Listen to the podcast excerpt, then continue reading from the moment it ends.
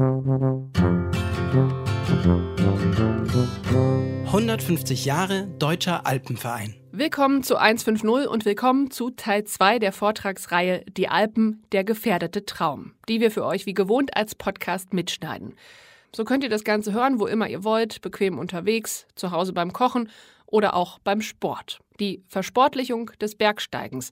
Diesen Titel trägt das heutige Format. Professor Dr. Robert Gugutzer von der Universität Frankfurt am Main ist dabei im Gespräch mit dem Autor und Profi-Bergsteiger Alexander Huber sowie mit Professor Dr. Helga Peskoller von der Universität Innsbruck.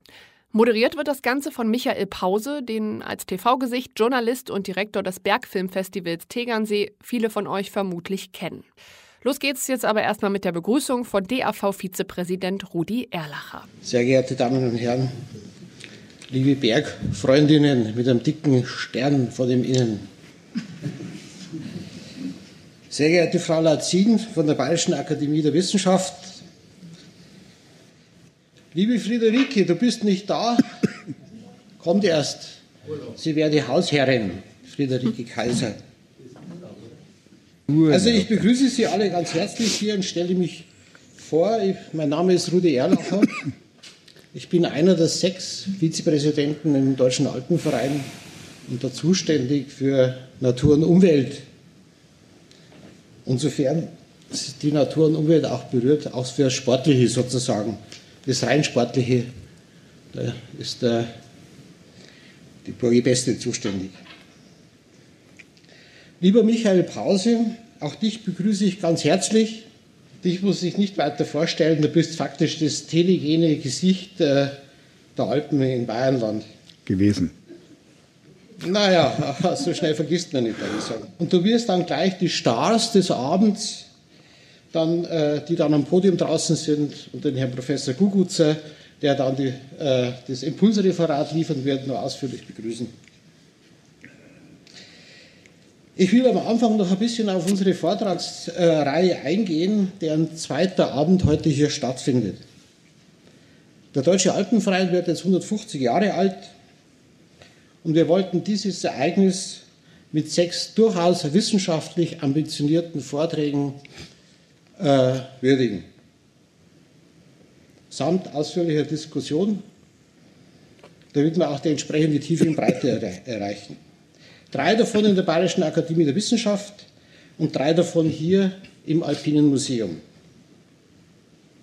In der Bayerischen Akademie der Wissenschaft sind wir sehr zu Dank verpflichtet, weil nur über sie uns möglich war, so hochkarätige Wissenschaftler zu bekommen. Ich weiß nicht, ob das Gewicht des Alpenvereins, das ja sehr groß ist, aber so weitreichend gewesen wäre. Der sperrige Arbeitstitel der Reihe lautet, der Arbeitstitel, der Alpinismus als Projekt der Moderne. Der andere Titel steht hier, die Alpen, der gefährdete Traum. Und mit diesem Titel, da wollten wir ausdrücken, dass es die Moderne ist, die moderne Gesellschaft, die das faszinierende Potenzial der Berge entbunden hat. Und die Moderne in ihrem Verfügungswahn kann diese Weltbeziehung durchaus wieder zum Verstummen bringen. Der Soziologe Hartmut Rosa hat letzten Donnerstag bei der ersten Veranstaltung dieser Reihe mit seinem Begriff der Resonanz eindrücklich analysiert, was der Traum ist und was seine Gefährdung ist. Zu diesem alpinen Projekt der Moderne gehört zentral ein Moment dieser Weltbeziehung, die Bewegung in der Vertikalen. Nach oben ist sie anstrengend und verlangt Einsatz. Nach unten verlangt sie Geschick und sie kann besondere Freude bereiten, zum Beispiel beim Skifahren. Bewegung wird, sofern sie selbst zweckhaft und engagiert verrichtet wird, allgemein als Sport bezeichnet. Was aber gerade den Bergsport genau ausmacht, das ist nicht so leicht zu fassen. Es gibt zum Beispiel eine Aussage eines berühmten Menschen, die ich hier zitieren will. Ich bin ein Wanderer und ein Bergsteiger, sagte er zu seinem Herzen. Ich liebe die Ebenen nicht und es scheint, ich kann nicht lange still sitzen. Kennt es jemand? Hä? Genau. Das ist von Friedrich Nietzsche im Zarathustra und es ist gewiss nicht bergsportlich gemeint, obwohl hier Bergsteigen und Wandern und Stillsitzen, nicht Stillsitzen sozusagen die Bewegung durchaus genannt ist. Wie kann man nun das sportliche Motiv in den Bergen von den anderen Motiven, die zum Beispiel bei Nietzsche anklingen, wirklich trennen? Bevor jetzt Professor Gugutzer uns eines Besseren belehren wird, will ich einen eigenen Versuch starten. Ich denke mir, wer sich im Gebirge sportlich betätigen will, sich also mit besonderer Kraft, Geschick und Sorgfalt dem Stachel des Vertikalen aussetzt, muss sich auch besonders um seinen Körper kümmern. Der Bergsportler zeigt sich an seiner bewussten, sportgerechten Ernährung. Unter den 7,6 Millionen Treffern in Google für die Stichworte Sportler und Ernährung habe ich einen Treffer ganz zufällig ausgewählt. Ich zitiere. Jeder aktive Sportler wird sie kennen, die Ernährungsfallen. Mittags noch herzhaft geschlemmt und abends beim Training immer noch ein ungutes Gefühl. Der Hungerast, also die Unterzuckerung bei einer intensiven Sporteinheit. Oder die plötzliche Schwäche, weil zu wenig getrunken wurde. Wer sich dauerhaft unausgewogen ernährt, riskiert auf lange Sicht Leistungseinbußen. 1882, just ein Jahr bevor Nietzsche seinen Zarathustra veröffentlichte, brachte Julius Meurer, exzellenter Alpinist und viel mit dem berühmten Alfred Markgraf von Pallavicini unterwegs, das ist der von der Pallavicini-Rinne am Schloss Glockner, brachte Meurer sein Handbuch des alpinen Sports heraus. Ein frühes Zeugnis, also Handbuch des alpinen Sports, ein frühes Zeugnis, dass nicht nur Philosophen in die Berge gingen, sondern eben auch Sportler. Und wie zur Bestätigung meiner oben aufgestellten These, dass zum alpinen Sport die korrespondierende Ernährung gehört, gibt es darin ein Kapitel Verproviantierung auf Hochtouren. Ich zitiere. Wir können das Gros der Bergsteiger nicht eindringlich genug davor warnen, die Frage der Verproviantierung bei Hochtourenladen oder gar ihr die einschneidende Bedeutung, die derselben unbedingt innewohnt, aberkennen zu wollen.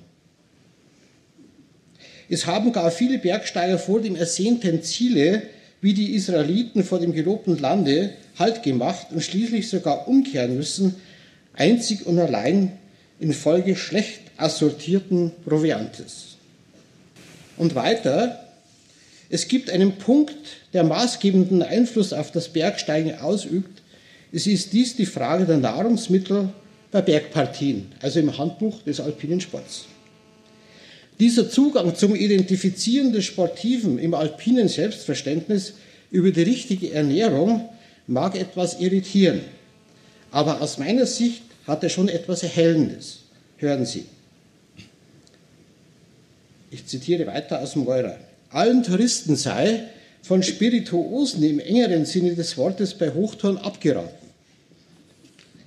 Wir besitzen im Weine ein unschätzbares Genussmittel für unsere Hochtouren und brauchen daher nach etwas Besserem, nach etwas Besserem gar nicht zu suchen, umso weniger, als wir beinahe überall im Gebirge einen verhältnismäßig guten, trinkbaren Wein finden werden.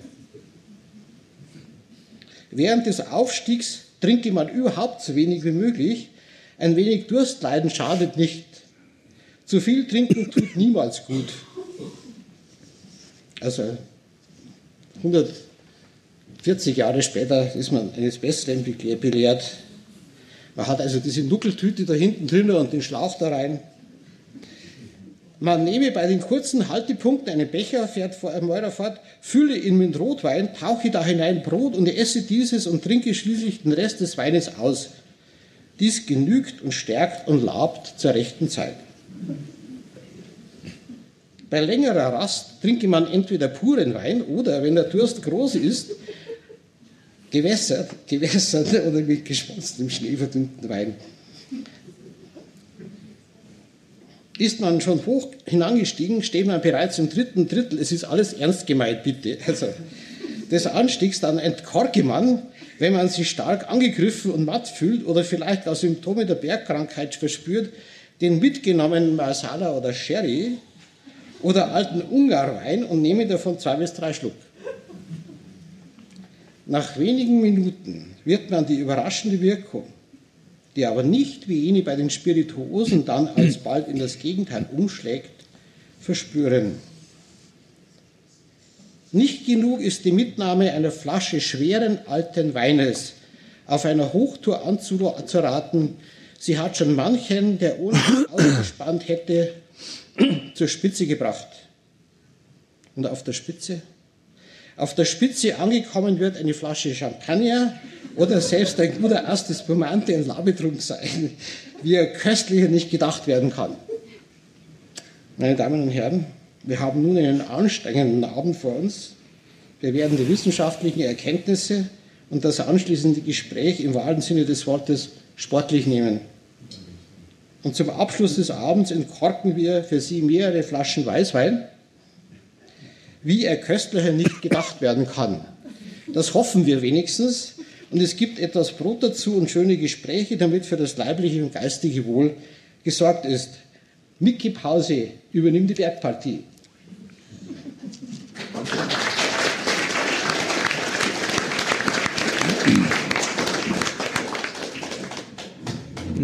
Grüß Gott, meine Damen und Herren, guten Abend.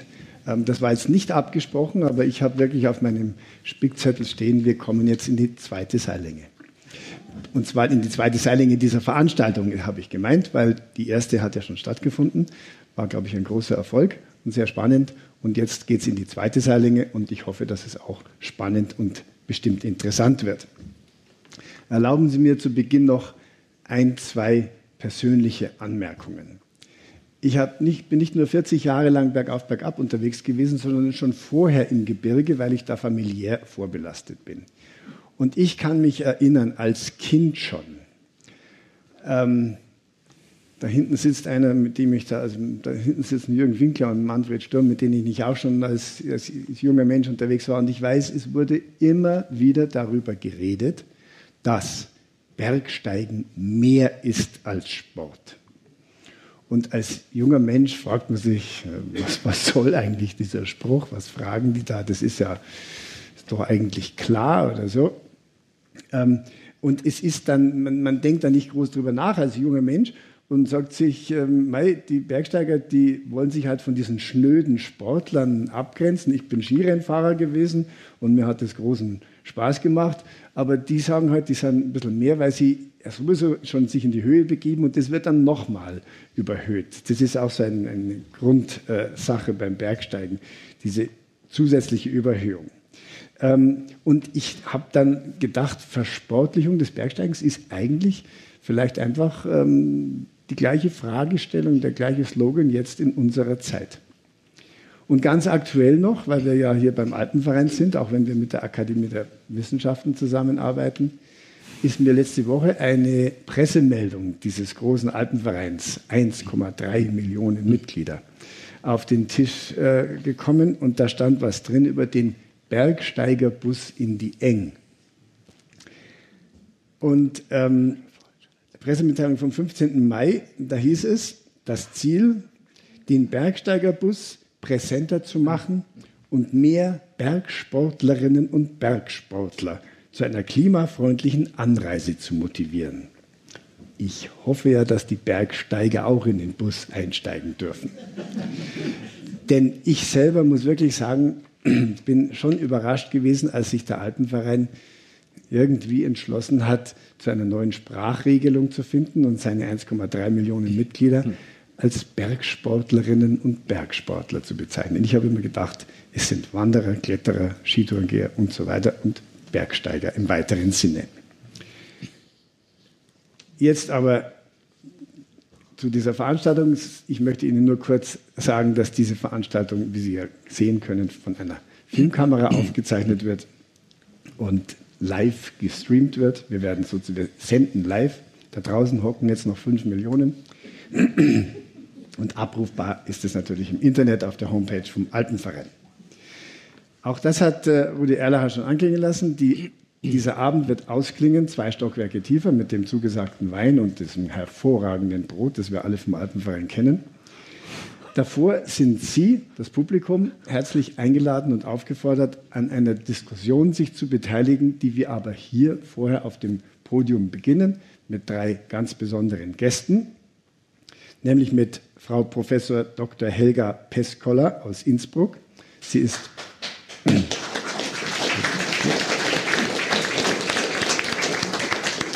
Pädagogin, Psychologin ähm, und Bergsteigerin.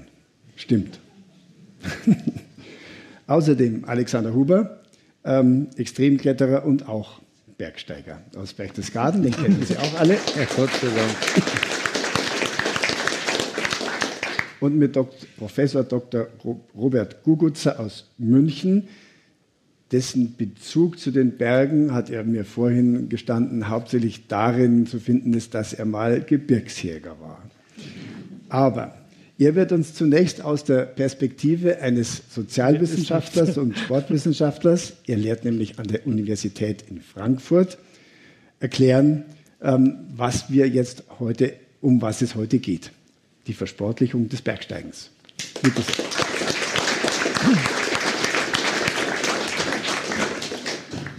Ja, guten Abend. Vielen Dank, Herr Pause, für die äh, freundliche Vorstellung. Vielen Dank auch für die Einladung, ähm, an dieser Veranstaltungsreihe teilnehmen zu dürfen. Ich bin gebeten worden, etwas zur Versportlichung des Bergsteigens zu sagen und ähm, ich möchte zuerst äh, auf Herrn Erlacher eingehen. Also ich bin kein Trainingswissenschaftler, sondern Sportsoziologe, aber so viel verstehe ich von der Trainingswissenschaft natürlich auch, dass das nicht mehr ganz up-to-date ist, was Sie uns da an ernährungswissenschaftlichen äh, Kenntnissen zur Leist äh, Leistungssteigerung im Sport mitgeteilt haben. Ähm, müssen, Sie da irgendwo drücken? Herr Pause hat äh, etwas angesprochen, was tatsächlich auch mein Thema sein wird, ähm, was in dem Titel ja schon angedeutet ist, Versportlichung des Bergsteigens. Bergsteigen und Sport ist nicht dasselbe. Äh, um es freundlich äh, zu formulieren, wenn man das historisch betrachtet, gibt es da eine Spannung. Äh, und äh, die Frage ist, ähm, was ist Bergsteigen, könnte man fragen, damit beschäftige ich mich nicht, sondern ich will zunächst der Frage nachgehen, was, was meint das Versportlichung? Das ist eigentlich die Frage, ähm, was meint Sport? Ähm, das will ich ganz kurz anreißen und werde dann ähm, eine gängige Unterscheidung in der, in der Sportlandschaft, der Sportwissenschaft aufgreifen, Freizeit, Breitensport, Trendsport, äh, Leistungswettkampfsport, um, um zu zeigen, inwiefern hier tatsächlich Prozesse, die man ja gar nicht nur im Bergsteigen, sondern Versportlichung ist ein gesamtgesellschaftlicher Prozess. Ähm, und auch innerhalb der Sportwelt findet man Prozesse, auf die ich eingehen werde, weil es ähnliche gesellschaftliche Gründe gibt, ähm, die man dann mal am Bergsteigen, am Bergsport ähm, sehr schön pointieren kann um die Vielfalt des Bergsports ähm, kennenzulernen. Ich werde enden mit einer These, die vielleicht sogar hier äh, sympathischer ankommt, als äh, ich es eigentlich vorhatte, äh, nämlich mit der Frage, ob nicht ähm, auch sowas wie Entsportlichung des Bergsports heutzutage zu beobachten sei. Also, was meint äh, Sport? Was, was meint Versportlichung? Ähm, wenn man Reinhold Messner folgt, dann sind es die Regeln, die aus dem Bergsteigen äh, einen Sport machen. Damit hat er nicht Unrecht, denn Sport ist ganz entscheidend geprägt durch Regeln.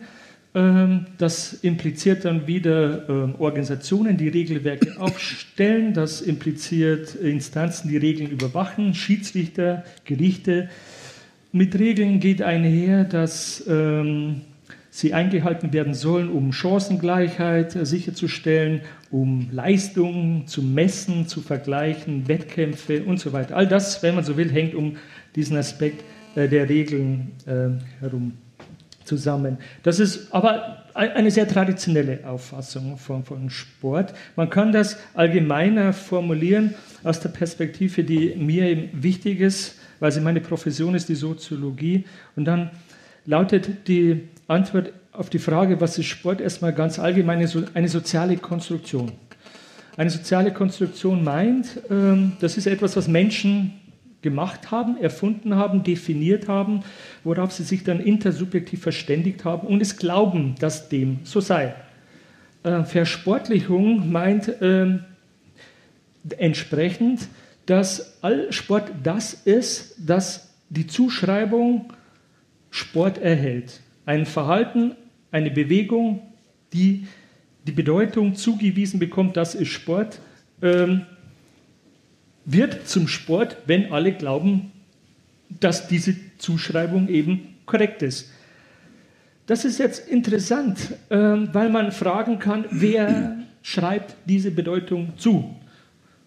Nie nur eine Person, nie nur ein Akteur, da gibt es natürlich einen, einen, einen, Diskurs, der strittig ist. Ähm, aber wichtig ist zu fragen, ähm, wer, wer, sind äh, Akteure in diesem Diskurs, die sozusagen Deutungshoheit haben. Und dazu zählt, wenn es um den Bergsport geht, natürlich der DAV, weil der DAV äh, eine wichtige Institution ist, die, der man zuhört ähm, wenn sie sich artikuliert. Ähm, und wenn der DRV zum Beispiel ein Grundsatzprogramm Bergsport herausgibt und dort äh, vom Wandern bis zum Berglaufen 25 Sportarten oder Bewegungsformen auflistet und sagt, das ist Bergsport, dann ist das Bergsport. wenn man auf die Meinung des DRV zählt, was wir ja alle tun. So, ich werde, höre ich da murmeln, krummeln. Äh, wir tun es. Aber ich werde darauf zurückkommen am Schluss, weil darüber kann man natürlich diskutieren, ob man das so sieht. Ähm, bevor ich am Schluss äh, eben ein bisschen kritisch äh, das aufgreife, will ich jetzt der Aufgabe nachkommen, für die ich hier eingeladen worden bin, nämlich äh, die Facetten der Versportlichung des Bergsteigens mal aufzeigen. Und ich beginne mit dem Freizeit- und äh, Breitenbergsport. Ähm, und greife da zwei von, von verschiedenen Aspekten heraus, allgemein gesellschaftlichen Entwicklungen, die man eben im Sport im Besonderen und dann auch im Bergsport äh, noch viel mehr im Besonderen erkennen kann. Ähm, ja, was sich da so in den letzten Jahrzehnten getan hat. Und das ist eine Ausdifferenzierung in verschiedenen Hinsichten, ähm, sachlich, räumlich, sozial, sagen Soziologen dazu.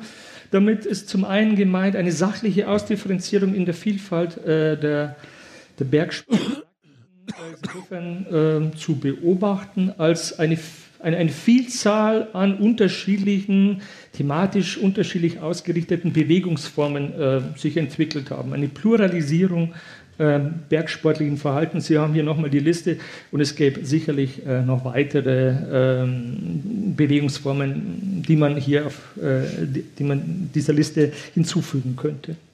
Räumlich hat sich ähm, in diesem Bereich sehr viel äh, ausdifferenziert in der Hinsicht, als der Sport und auch der Bergsport seinen traditionellen Sportraum verlassen hat. Das ist ein, eine generelle Entwicklung. Im Bergsport besonders auffällig natürlich die Urbanisierung des Sports. Also der Berg geht in die Stadt. Ja, wir haben die Kletterhallen, äh, die Klettertürme, Klettergärten etc.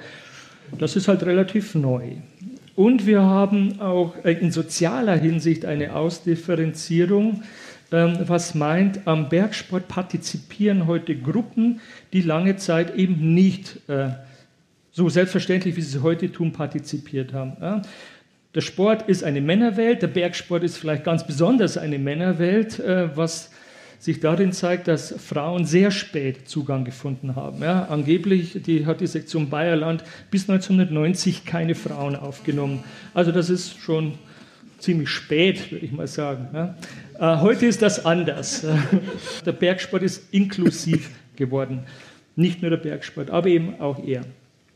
Also das ist eine generelle äh, Entwicklung, die dazu geführt hat, dass, dass das auch ein Massenphänomen geworden ist. Kann man ja beobachten. Das sind ja nicht nur einige wenige, so Typen wie Alexander Huber, ja, die da die Berge hochkraxeln, sondern das machen ja viele.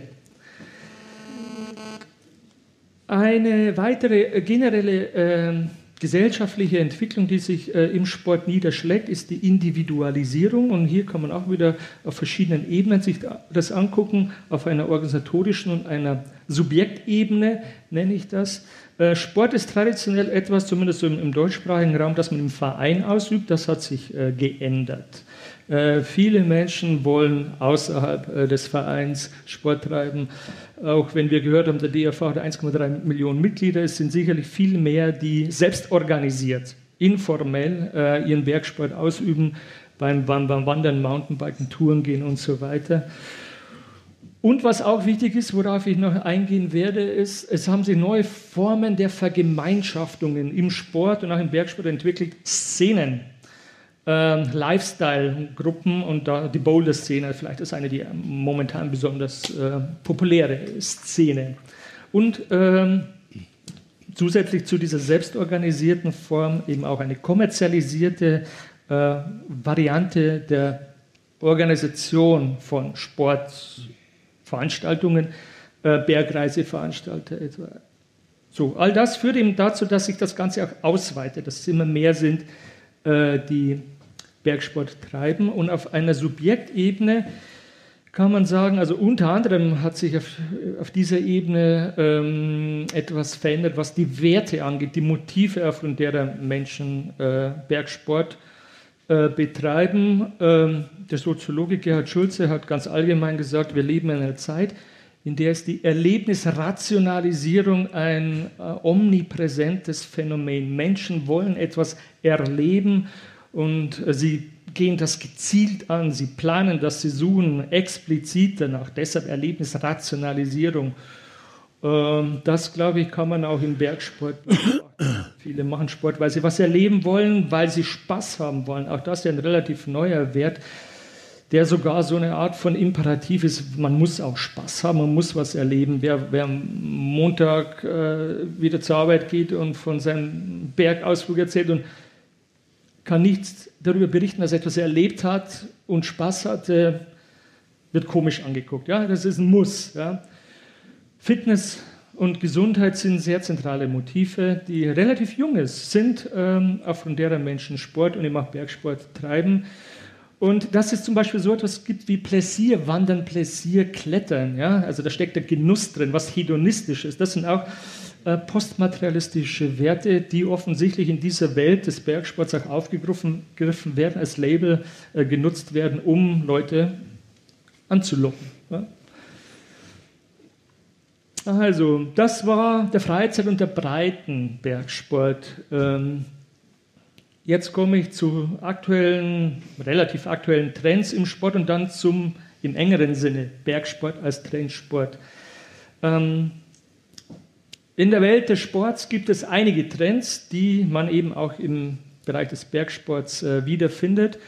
Dazu zähle ich zum Beispiel die Temporalisierung. Vielleicht hat Hartmut Rosa in der letzten Woche auch darüber gesprochen, weil Beschleunigung ein wichtiges Thema für ihn ist. Äh, und das findet man im Sport. Ja, viele Sportarten werden beschleunigt. Jetzt gibt es eben Speed Hiking und Speed Klettern. Alles wird irgendwie Speed schneller, weil das ist auch ein tolleres Erlebnis oder was auch immer dahinter steckt. Ein intensiveres Erleben der Gegenwart vielleicht. Eine Extremisierung ist äh, zu beobachten in der Welt des Sports, in der Welt des Bergsports. Ins, insbesondere äh, das Free-Solo-Klettern ist nicht mehr neu, aber es ist eben auch erst 40 Jahre alt, so, also glaube wo, wo es so richtig begann in den 70er Jahren. Ähm, und was man generell im Sport beobachten kann, das sind diese Ultra. Disziplin. Alles wird Ultra. Ja? Also ist ja schon Ultra genug, eigentlich die Zugspitze hochzulaufen, aber dann, dann heißt es eben auch Zugspitz Ultra Trail. Das findet man in vielen Feldern des Sports. Die Ultraisierung, wenn man schon bei den Wortschöpfungen sind.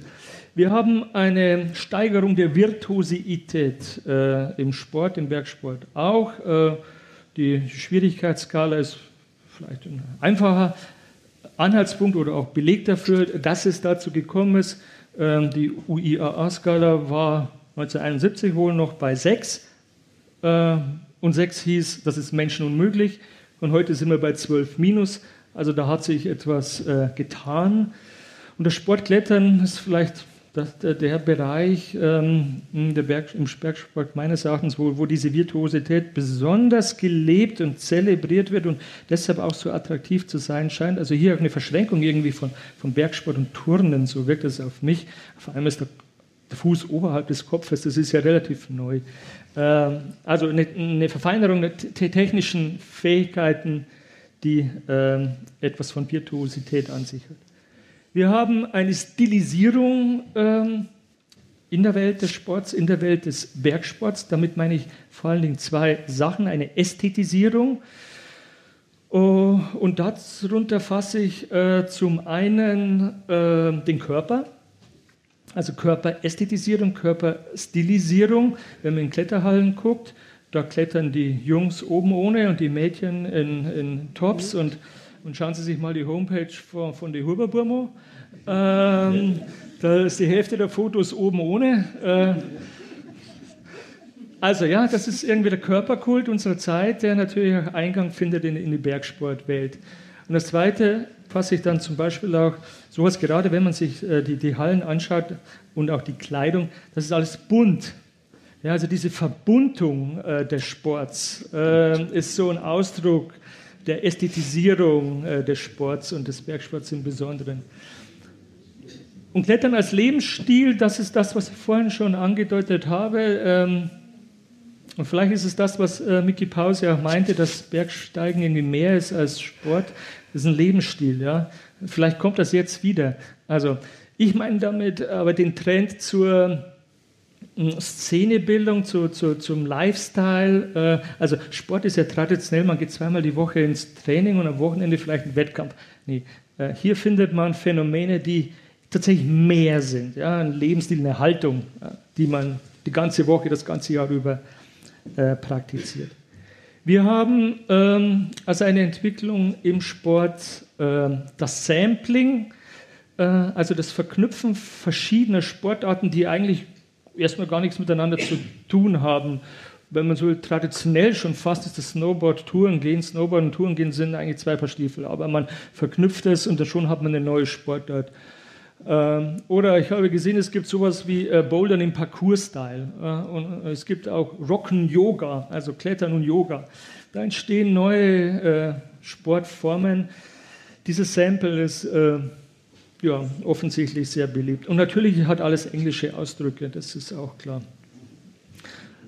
so, mit der ganzen Eventisierung, dem Wertewandel, mit der ganzen Erlebnisrationalisierung und dem Wertewandel hängt diese Eventisierung zusammen. Ähm, also, wenn es Wettkämpfe gibt, dann, dann sind es eben Events, ähm, auch, im Kleinen. Ähm, die haben dann auch alle englische Namen. Boulder Beats and Burger hat die DAV-Gruppe in Gilching, Gaching ähm, mal was veranstaltet. Also die Vermischung von Sport, Bewegung, Freizeit und Popkultur, vor allen Dingen Musik, ja, ist ganz wichtig. Ähm, oder dieses dieses Biolector 24-Hour Trophy ist ein 24-Stunden-Wandern. Ja? Und das sagen die Leute auch, das ist eigentlich kein Sport, das ist kein Wettkampf, das ist ein Event. Ja? Alles wird zum Event. Gut, das also sind Trends im Sport und wenn man das jetzt im engeren fasst, Trend Sport, dann kann man ähm, im Sport und im Bergsport insbesondere ähm, ein immer wieder ähnlich verlaufendes Phänomen beobachten. Ähm, wir haben, ähm, das Surfen war vielleicht das erste gute Beispiel und dann kamen die Snowboarder und, bei den Skateboarder ganz ähnlich. Also Bewegungsformen, die zum Teil von einzelnen Personen erfunden worden, werden ähm, und eine Art von Gegenkultur sind. Ja, im, im, im Freeclimbing halt diese Hippie-Kultur im Yosemite Nationalpark. Ähm, das war kein Sport. Ja, das waren einige wenige, die eine Gegenbewegung initiiert haben, erfunden haben. Und dann läuft es ganz oft den, den, den immer gleichen Weg. Ähm, es sammeln sich ein paar Leute, es werden immer mehr, es entsteht so eine kleine Szene, es wird irgendwie kultig. Ähm, das weitet sich dann wieder aus, so die ersten, äh, also die, die Erfinder, die Protagonisten entwickeln danach eigene Marken. Patagonia beispielsweise ist so eine Marke, die ja auch von einem habe den Namen vergessen, der in den 70er im Yosemite Park unterwegs war, ähm, erfunden wurde und heute eine Marke ist. Das greifen natürlich die, die Fans dieser Bewegungskultur auf. Äh, die Medien werden aufmerksam, es breitet sich aus, immer mehr äh, popularisiert ist. Zum Teil kommt es dann auch schon in die Schule, in den Schulsport. Die Vermarktung nimmt zu, bis hin letztlich äh, sich das Ganze gesättigt hat, etabliert hat, anerkannter Trend ist, kann man gar nicht mehr sagen. Und das sichtbarste Zeichen dafür ist dann, ähm, wenn diese ehemalige Gegenkultur äh, bei Olympia teilnimmt. Ja? so wie das Freeclimbing, das jetzt nächstes Jahr eben ähm, olympischer Sport ist. Ja. Mehr Sport geht nicht, als bei Olympia dabei zu sein. Gut, und damit bin ich auch schon beim Wettkampfsport und damit bei der Versportlichung im engeren oder eigentlichen Sinne. Ähm, wobei hier mein Eindruck ist, also es gibt noch so Reste dieser, dieser nicht-sportlichen, dieser Lebensstil, dieser Szenebewegung äh, im, im Sport. Also sportlich Versportlichung im engeren Sinne heißt, es gibt Wettkämpfe. Es geht darum, Gewinner und, Sieg, äh, und Verlierer zu trennen. Ja? Sieg, Niederlage ist, ist der zentrale Sportcode. Ähm, dafür braucht es Wettkämpfe, äh, dafür braucht es Ligen zum Beispiel. Wir haben die Boulder Bundesliga, wir hatten am Wochenende den Boulder Weltcup äh, hier äh, in München. Es gibt deutsche Meisterschaften, es gibt Olympische Spiele. Aber das Ganze ist noch irgendwie eventisiert. Ja? Auch da der DRV verweist auf seiner Homepage auf den Weltcup am Wochenende mit dem Slogan, hier geht es zum Event. Ja. Und das ist tatsächlich auch etwas anders als ein traditioneller Sportwettkampf. Und dass es irgendwie noch so Reste hat, diese Szenebewegung, merkt man dann bei alternativen Wettkämpfen wie das Rock äh, Master Festival in, in Arco. Ähm, ja, da gibt es dann auch Wettkämpfe, die es sonst nicht gibt, wenn es um deutsche Meisterschaften oder ähnliches geht. Wir haben im Sport Organisationen, die sind sehr bürokratisch, die, wie ich eingangs glaube ich schon gesagt habe, kümmern sich um die Regeln äh, etc. Äh, Verbände. Mh, mm. Und spätestens dann, wenn es Dopingkontrollen gibt, sind wir auch äh, im Wettkampfsport. Denn klar, Doping ist Betrug, äh, das gilt es zu verhindern. Wir haben im Wettkampf und Leistungssport Entwicklungen, die also ganz ähnlich sind wie im Freizeit- und Breitensport eine Differenzierung hier nenne ich es eher eine Binnendifferenzierung. Das ist, das ist die Entwicklung fast jeder Sportart. Je länger sie existiert, desto mehr Subdisziplinen gibt es. Deshalb haben wir äh, Olympic, Olympic Combined ist eben die Kombination aus drei äh, spezialisierten Klettersportarten Lead Speed Boulder und im Snowboard haben, haben wir unterschiedliche Dif äh, Disziplinen. Das sind, sind ja nur ein paar Beispiele. Sie wissen das ja alles. Äh, genau. Und wir haben schließlich auch so, wenn man so will, vielleicht der allerletzte und der eindeutigste Beweis dafür, dass es sich um Sport handelt, immer dann, wenn es gelingt, äh, das zu quantifizieren, was die Menschen da tun und Rekorde äh, zu dokumentieren. Ähm, Quantifizierung ist eigentlich schon das Einführen der, der Schwierigkeitsgrade im, im, im Felsklettern. Die gibt es ja schon relativ lange, aber ja, sie wurden immer weiter. Auch da eine Ausdifferenzierung. Also ich überblicke das nicht, welche Schwierigkeitsgrade es inzwischen gibt. Ähm, es gibt sie. Und mm, vielleicht eben die, die Speerspitze dieser ganzen ähm, Versportlichung ist dann sowas wie das Speed Climbing, weil hier ähm, Weltrekorde erzielt werden können und das nur vor dem Hintergrund, dass die Sportfläche standardisiert ist. Das ist Sport. Wir haben standardisierte, äh, normierte äh, Sportflächen. Dann kann man das äh, eben auf die Sekunde genau messen und man kann das Recorden aufzeichnen. Das war ja die ursprüngliche Bedeutung von, äh, von Rekord. Und über Generationen hin dann den Leistungsvergleich anstellen. Das ist die Idee des Weltrekords. So, damit bin ich auch schon am Ende. Ähm, und komme nochmal zum Anfang äh, zurück. Äh, ich hatte gesagt, und wir haben es ja auch gehört, Bergsteigen und Sport, das ist irgendwie nicht dasselbe. Das war sogar äh, eine Zeit lang sehr konfrontativ von der Haltung her. Also war vielleicht mal äh, wirklich sowas wie, also der Sport für das Bergsteigen eine Art von Gegner, das hat sich geändert. Ja, der Sport ist für das Bergsteigen, scheint mir heute ein Partner, ein sehr beliebter äh, Partner zu sein. Äh, und das ist auch nicht überraschend, wenn man sich vergegenwärtigt, dass wir in einer Gesellschaft leben, die man als Sportgesellschaft bezeichnen kann. Sportlichkeit ist ein ungemein anerkannter gesellschaftlicher Wert.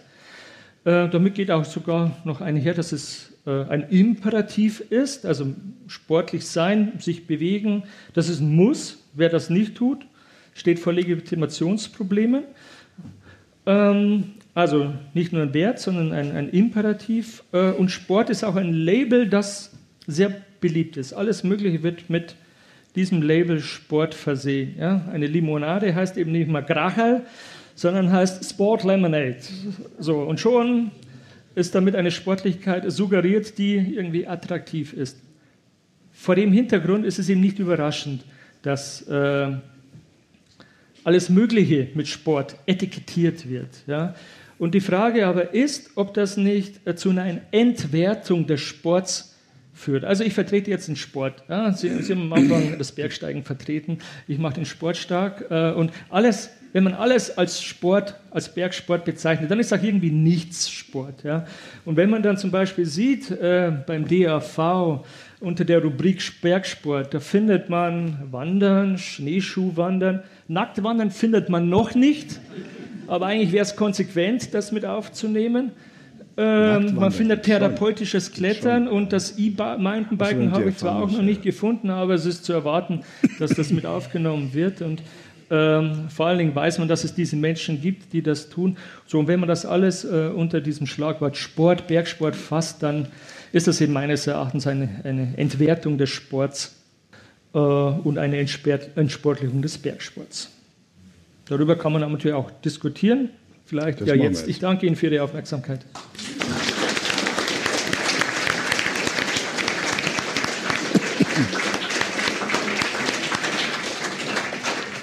Dann bitte ich doch Platz zu nehmen. Ähm, ich setze mich an den Rand und ich hoffe, dass ihr euch dann angeregt unterhalten werdet. Und weil wir ähm, ausgemacht haben, dass wir hier ja in einer Seilschaft unterwegs sind, haben wir uns auch äh, zu einem Du entschlossen. Helga Pescola, Alexander Huber, Robert Gugutzer. Und ähm, was hältst du von der Entsportlichung?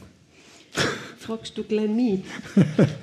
also dann, wenn du noch nachdenkst, erkläre ich Ihnen, dass viele von Ihnen die Helga Pescola möglicherweise beneiden werden. Sie ist nämlich aufgewachsen oben am Berg. Ihre Eltern haben die Bettelwurfhütte bewirtschaftet, Jahre und Jahrzehnte lang.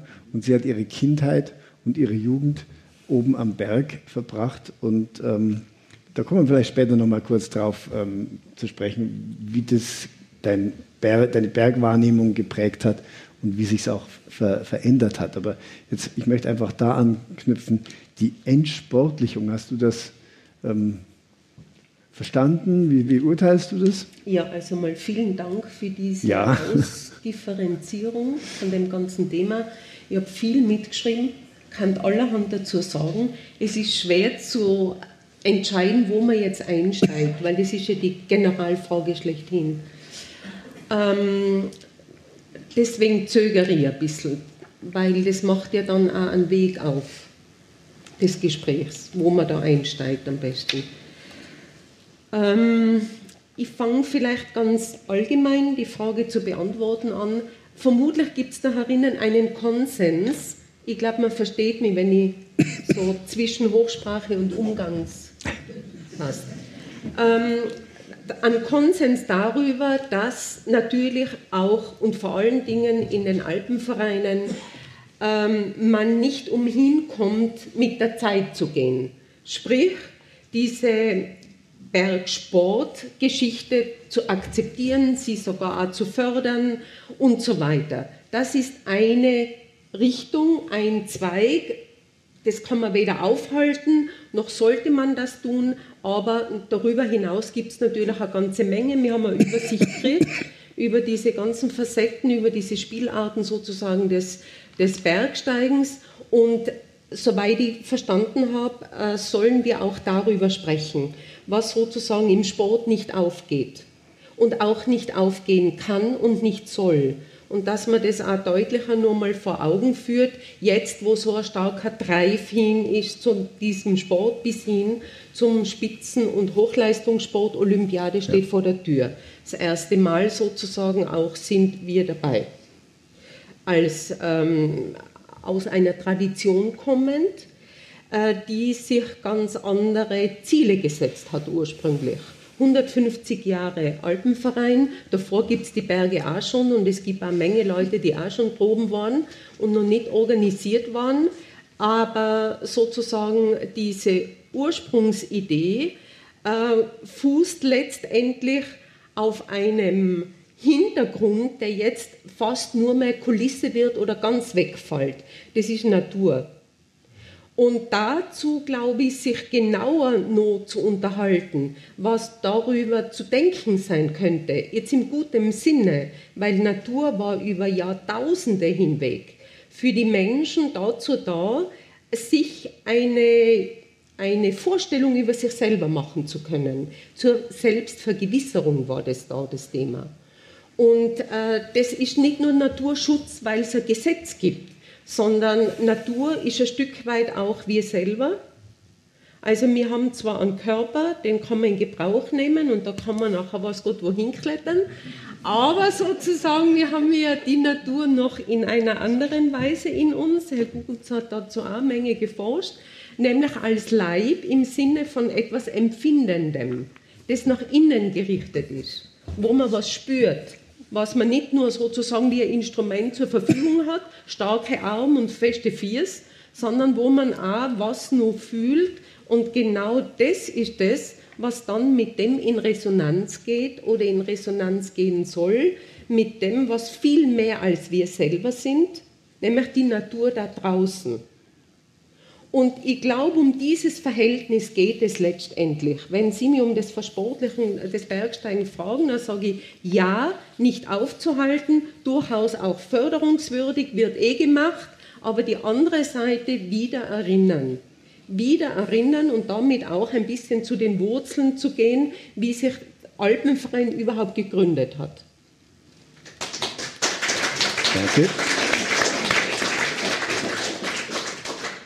Es geht heute sicher auch darum, um die, die Kernmerkmale des Sports, die wir ja ähm, gesehen haben und gehört haben, ähm, in Kontrast zu setzen mit dem, was dann vielleicht mehr als Sport ist. Natur hast du gerade gesagt, Kultur haben wir auch mal im Vorgespräch gesagt.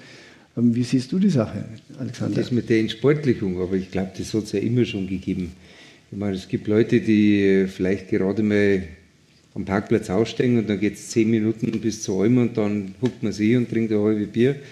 Das ist eher so diese Endsportlichung, da hat man es halt einfach auf die gemütliche Art und das, glaube ich, hat es schon immer gegeben, seitdem wir überhaupt in die Berge, sagen wir mal, freizeitorientiert gehen.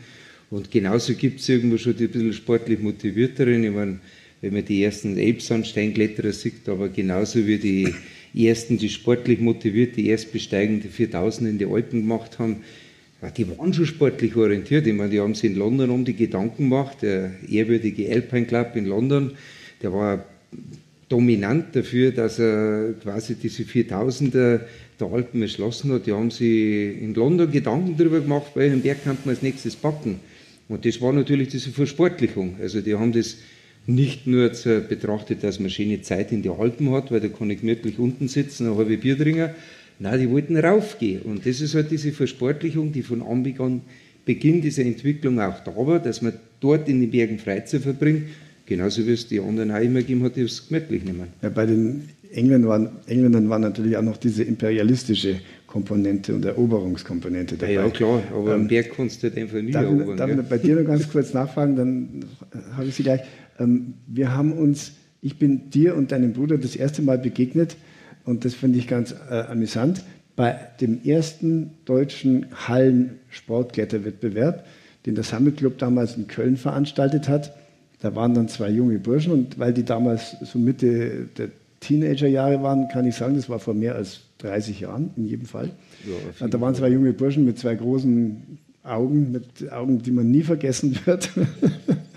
und haben sich das angeschaut aus Palling, weil ich habe, da waren Leute aus ganz Deutschland natürlich dabei beim Klettern und man hat niemanden aus Palling erwartet, wobei ich nicht einmal gewusst habe, wo das war.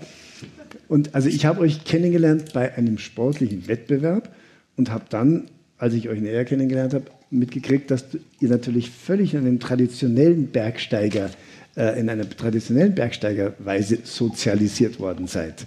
Ähm, wie hast du da den, da bewegst du dich ja in einem Spannungsfeld.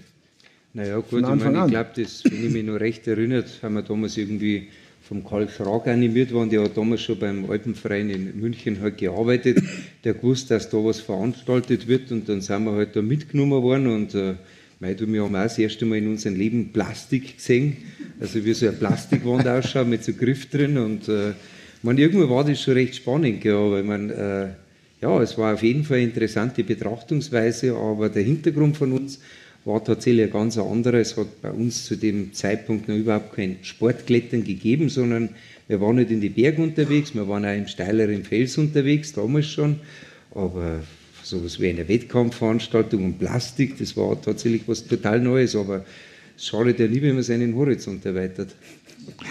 Was wolltest du sagen? Ähm, ob, ob, ob, die Helga vielleicht ähm, so eine Differenz aufmacht, die, die faktisch gar nicht äh, existiert. Bei dir klang es gerade so an. Also die Differenz zwischen Natur und Sport. Ja. Du hast die Natur stark, gemacht, hast dafür auch Applaus erhalten. Also das scheint irgendwie ein Bedürfnis zu sein, so äh, Bergsteigen in seinem ursprünglichen Sinne. Und das, so habe ich dich verstanden, das ist dann primär wirklich so dieses äh, Naturerlebnis. Ähm, und ich habe überlegt, oh, vielleicht sitzen wir ganz gut hier so, äh, weil wenn du die Natur vertrittst und ich den Sport. Und beim Alexander klang es gerade so, das, das, das, schließt sich ja gar nicht aus. Das würde mich interessieren. Ähm, und gerade hat es nämlich so geklungen, so, die, die, so, zumindest so, als, als du so angefangen hast, so dann äh, auch mit dem Freiklettern.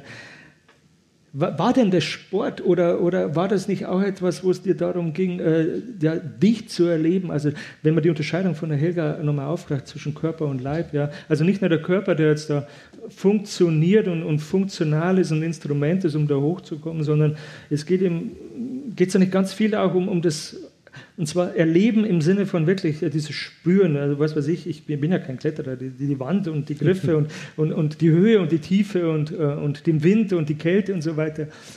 Ist denn das nicht alles mindestens genauso wichtig wie, wie die sportliche Komponente äh, oben gewesen zu sein? Ich kann es jetzt einfach nur so von mir sagen, wir sind äh, sicher in einer sportlichen Familie groß geworden.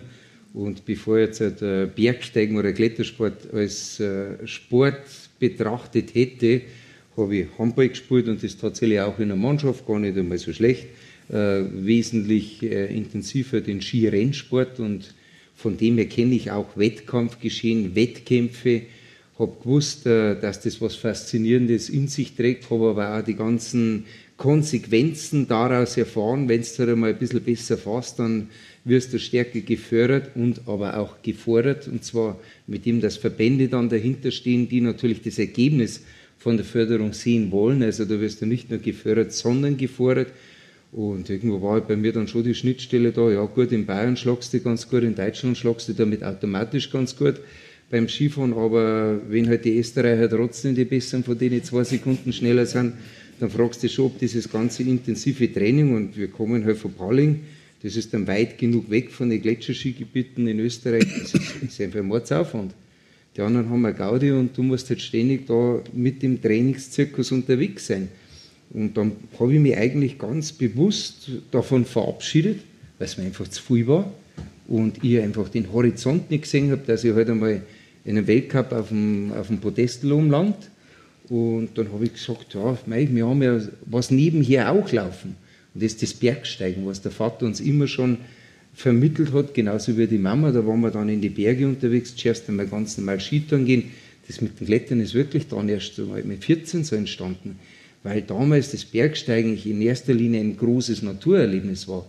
Aber das Geniale war dann wirklich mit der Traunsteiner Klettergruppe, und da kommen wir wieder auf den Karl Frag zurück, die wo damals schon sehr sportlich orientiert gedacht haben. Und da habe ich dann schon das Gefühl gehabt, Hack sagt, das ist jetzt wirklich faszinierend einerseits dieses Naturerlebnis, das, was man da draußen leben kann, dieses Gewaltige von den Berg. Ich meine, das kleine Bull irgendwo umsteht, hat schon was. Und dann einen Sport einbringen. Da habe ich dann für mich gesehen, dass das etwas ist, was mich total fasziniert. Weil ich dann relativ früh gespannt habe, geliebt habe ich vor allem, das dann da draußen sei, sein selbstbestimmtes Leben zu führen und was eben angesprochen wurde mit diesem Erlebnis da in Köln, oder später am Nockerberg, dieses Wettkampfgeschehen, da wo ich schon gleich wieder gesehen habe, eigentlich will ich diesen ganzen Trainingszirkus nicht nochmal machen, wo das doch, wo das gerade der Grund war, warum ich diesen Skisport aufgehört habe. Dieses Wettkampfgeschehen, das wo natürlich in einem Trainingszirkus landet, mit den Kaderbildungen und den entsprechenden Förderungen und Forderungen. Die wollte ich nicht haben. Und deswegen sind der Thomas und ich tatsächlich als Freigeister dann weiter in die Berg gegangen und haben dieses Wettkampfgeschehen zwar mal angeschaut, aber nie wirklich berührt. Also Klettern ist kein Sport. Ist natürlich Sport. Aber das ist ja was anderes, wenn du das organisiert machst. Und Wettkampf ist immer eine Organisation. Mhm. Ich glaube, da haben wir irgendwie eingangs was bei dir im Vortrag äh, gesehen. Das hat Regeln. Ich glaube, so war die, mhm. das Zitat von Reinhold Messner. Mit Regeln kommt auch ein Schiedsgericht, kommen Kaderbildungen, kommen Trainerstäbe, die dann letztendlich schon relativ weit über dich und dein Leben bestimmen. Mhm. Und genau das wollten wir zwar dann eigentlich nicht haben, weil da haben wir gerade ausgebrochen. Und dann tust du nicht sofort wieder vom Regen in die drauf in das nächste mhm. Regime da hineinbegeben. Und das hat uns gerade richtig taugt. Man muss wirklich sagen, unabhängig mit den Traustern durch die Gegend zu ziehen. Das waren damals äh, doch um einige Jahre ältere, wie wir waren. Die haben uns einfach mitgenommen und haben uns in einen Bus reingesetzt, haben wir irgendwo hingefahren worden. Und wo die halt hingefahren sind, sind wir auch hingefahren und dann sind wir halt einmal angeklettert. Und das war wirklich eine geniale, unabhängige Zeit. Also was da auch noch auftaucht, das ist sozusagen die Frage des Abenteuers. Nicht? Das steckt mhm. dann nur im Hintergrund versus dieses ganze starke Regelsystem. Und wenn man das historisch ein bisschen denkt, dann kommt man sehr weit zurück. 1170 wurde dieser Begriff des Abenteuers erfunden.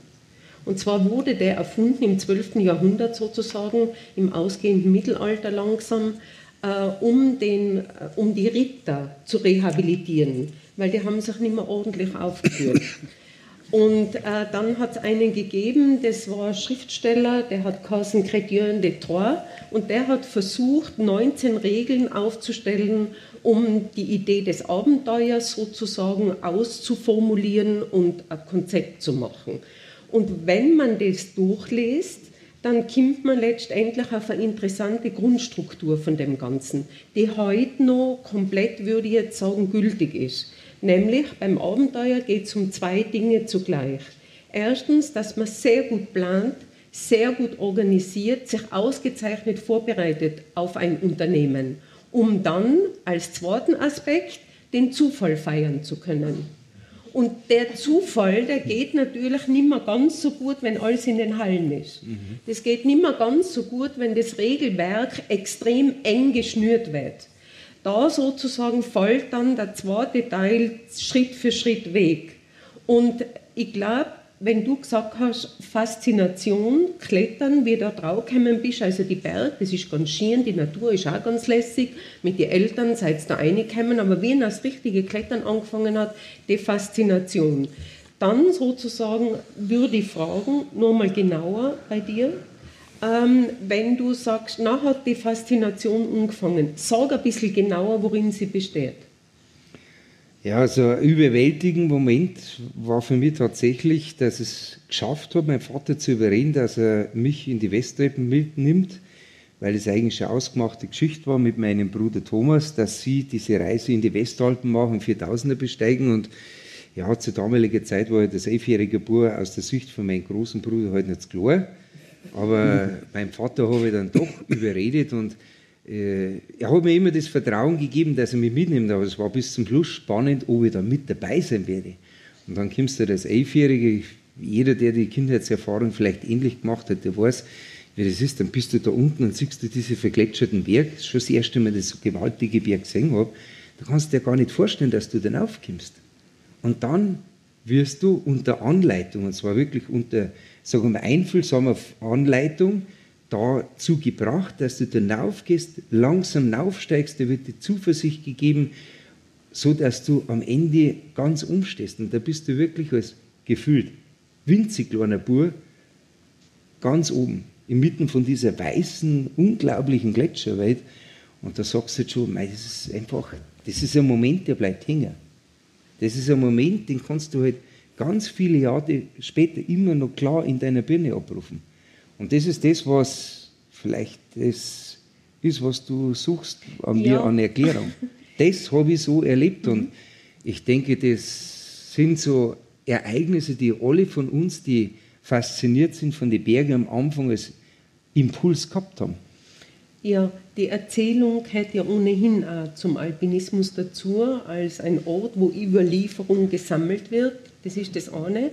Das zweite, die Unmaßstäblichkeit, über die du redest. Der kleine Bur auf dem Riesenberg. Riesenberg, oben. genau. Also, das ist ja im Grunde genommen etwas, äh, was im 18. Jahrhundert, bei Kant kann man das nachlesen, über sein Konzept der Erhabenheit, wo er versucht hat, sozusagen uns weiß zu machen, das war ja ein Trick von ihm, uns weiß zu machen, dass wenn man sogar die ganz steilen Wände, die Erdbeben, die Blitze, die hohen Wasserfälle und also die wirklichen Naturereignisse, wo ganz viel Gewaltigkeit im Hintergrund steckt, wenn man sogar mit denen irgendwie nur zurechtkommen, obwohl es eigentlich unsere Wahrnehmung überfordern, weil sie viel zu groß sein, weil sie uns eigentlich nicht die Möglichkeit geben, Ordnung zu schaffen. Sie überwältigen uns, um es einfach zu sagen. Aber wenn wir auch das noch da packen, dann sind wir endgültig an vorderster Reihe. Dann sind wir die Subjekte im Sinne von die Chefs, sage ich jetzt einmal. Das war ein Trick bei ihm. Und äh, mit dem Konzept des Erhabenen, Delightful Horror, ist es ja sozusagen bekannt geworden. Da ist in der Faszination immer beides drinnen, der Schrecken und die Anziehung zugleich. Immer beides. Das ist eine ambivalente Grundfigur. Konnte ich natürlich so weit sagen. Ja, ich war Ja. erschreckt, das kleine Genau. Bub, wie groß die Berge ausschauen und dann kommst du tatsächlich hinauf. Und das ist sozusagen überhaupt die Kraft von dem Ganzen, würde ich mal sagen, was das Bergsteigen im Kern ausmacht. Dass es zwar immer verschiedene Kräfte sein, die sozusagen miteinander ringen. Da steckt die Intensität rein, die wir dabei erleben. Das ist nicht immer nur Ohrseiten, klarerweise, sondern das ist das Zusammenführen, obwohl es nicht ganz zusammengeht, von zwei völlig entgegengesetzte Kräfte. Und das, meine ich, ist eigentlich beim Bergsteigen, wenn man jetzt das Bergsteigen nur als Bergsteigen sieht, äh, wo man, weil bei der Messner hat ja gesagt, selbst Regeln geben. Das ist ein Unterschied. Ob ich mir selber Regeln gebe und da so eine Ethik ins Bergsteigen sozusagen bringe, oder ob Aber ich da sie sind wir von schon tatsächlich wieder beim Sport.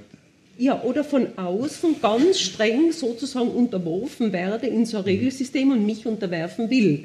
Also das sind schon noch ein bisschen Unterschiede. Ja, riesige Unterschiede. Ja, eben. Und deswegen wü- würde ich jetzt sozusagen, um es ein bisschen zusammenzufassen, sagen, einerseits ist einmal, wenn wir nochmal auf die Wurzeln gehen des Bergsteigens, ohne jetzt schon beim Alpenverein zu landen und seiner Gründung vor 150 Jahren, würde ich mal sagen, ist das Bergsteigen immer schon eine ambivalente, zwiespältige Grundfigur gewesen. Immer schon. Mit der sozusagen äh, haben wir heute noch zu tun. Das zieht sich wie ein roter Faden durch und im Wort Faszination steckt das bereits drin. Das beide. Weil keiner braucht mir erzählen, der öfter vom Berg geht, dass es schön, lustig und nett ist. Keiner. Ich meine, das wissen alle, die da herinnen sitzen, dass das ihm nur anders sein kann und dass man auch wirklich oft nicht fein hat. Das Gegenteil, dass es anstrengend ist, dass es irgendwie auch grausig wird mit dem Wetter, dass auch Ängste dazukommen und alles Mögliche. Beides zugleich. Und genau um das geht es, glaube ich, dass man Umgang findet mit beidem zugleich und genau diese Intensität kultiviert, indem man nichts vom Boden wegtut. Es geht ja gar nicht. Daraus besteht unser Phänomen, auf das wir mehr oder weniger alle abfahren. Oder? Ich glaube, da herinnen sind eher Leute, die mit dem zu tun haben. Nur, nur, darf ich noch was sagen, nur ist es schwer, eine Zwiespältigkeit wirklich zu denken. Man rutscht da gern immer auf die eine oder andere Seite. Das heißt, man verherrlicht es oder macht ein Heldentum draus, ist alles ein Blödsinn. Die nüchterne Betrachtung dieser Intensität, das wäre die Herausforderung, auch denkerisch gesehen. Können, können Sie als Sportsoziologe ähm, da den, den Bergsport jetzt in einem völlig anderen, in einer anderen Sphäre erkennen? Also ich habe zumindest einen anderen Zugang. Äh, Der fällt mir jetzt auch auf. Also du bist Ist, ist es die. Ambivalenz schon? Das weiß ich nicht. Also ich, ich wundere mich. Ähm, ich frage mich, was ist das Problem eigentlich und warum ist es ein Problem? In der Tat, ich komme vom Sport und aus der Sportsoziologie, deshalb interessiert mich auch eher die Gegenwart und nicht die Geschichte. Und du rekurrierst immer auf die Wurzeln des Bergsteigens. Erstens, warum ist das wichtig, äh, immer auf die Wurzeln des Bergsteigens zu rekurrieren? Und zweitens, äh, Gibt es das Bergsteigen? Und da schwingt ja so eine, so, so eine normative Komponente mit. Ja? Also es gibt das, eigentlich gibt es das richtige Bergsteigen. Und was sich so in den letzten 30, 40 Jahren entwickelt hat, das ist eigentlich, das ist ja nicht Bergsteigen. Also jetzt überspitze ich, ja? so, so, aber so ein bisschen wirkt es. Und das ist vielleicht sogar eine Gefahr. Also Du kriegst hier sofort Resonanz. Das freut mich für dich persönlich. Ähm, aber, aber ich frage mich, worum geht es da eigentlich? Warum ist das so wichtig, äh, äh, da irgendwie an einem Wesenskern vom Bergsteigen festzuhalten und, und äh, darüber hinwegzugehen oder, oder es zu kritisieren, dass das halt nun mal sich ausdifferenziert und dass die Leute halt, halt lieber bouldern. Ja? Und daher vielleicht auch ähnliche äh, äh, Erfahrungen haben, äh, die dir fürs Bergsteigen auch wichtig sind. Und sie gehen vor allem in die Hallen. Ja. Darf ich da noch einen. Ja.